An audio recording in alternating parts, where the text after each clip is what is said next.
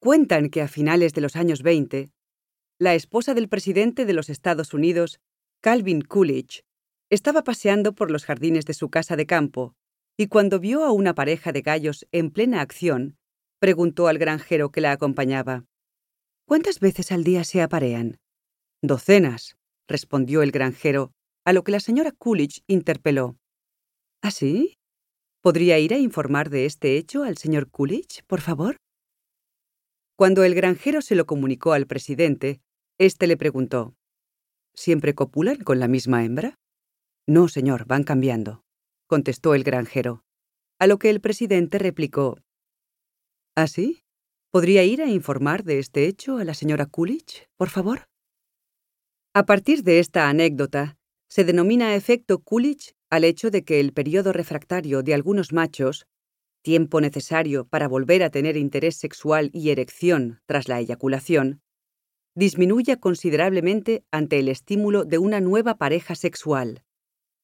El efecto Coolidge está harto demostrado en varias especies animales.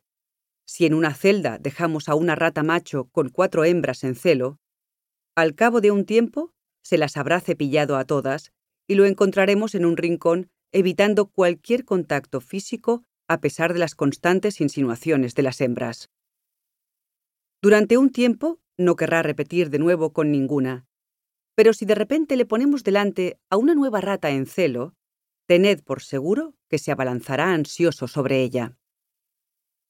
Evidentemente, no hay estudios similares con humanos. Los científicos dicen que no sería ético. Y no hay muchos hombres que puedan opinar sobre ello a partir de su experiencia personal, Mark sí podía.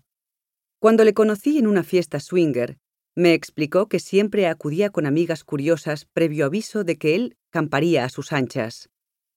Le hablé del efecto Coolidge y cuando le pregunté si a él le sucedía, se quedó pensando y dijo que sí recordaba situaciones en las que había tenido sexo con una chica guapísima que al terminar quería más y había tenido que pedirle un tiempo para volver a tener una erección pero que al acercarse en ese mismo momento otra chica menos atractiva, pudo excitarse de inmediato. Para defender la existencia del efecto Coolidge en los humanos, los investigadores utilizan argumentos indirectos como mostrar caras femeninas a los hombres y comprobar que prefieren la novedad. Citan la pérdida de interés sexual a medida que avanza el matrimonio y ven que en los hombres la costumbre tiene un mayor efecto inhibidor que en las mujeres. Todos son razonamientos rebatibles, pero entre unas cosas y las otras, el efecto Coolidge sí parece existir en humanos a pesar de no estar demostrado científicamente. Además, los psicólogos evolucionistas dicen que tanto el periodo refractario como el efecto Coolidge tienen toda la lógica evolutiva del mundo. El objetivo real del sexo no es el placer, sino la reproducción. Y bajo esta premisa, una rata macho no necesita para nada repetir inmediatamente con la misma hembra.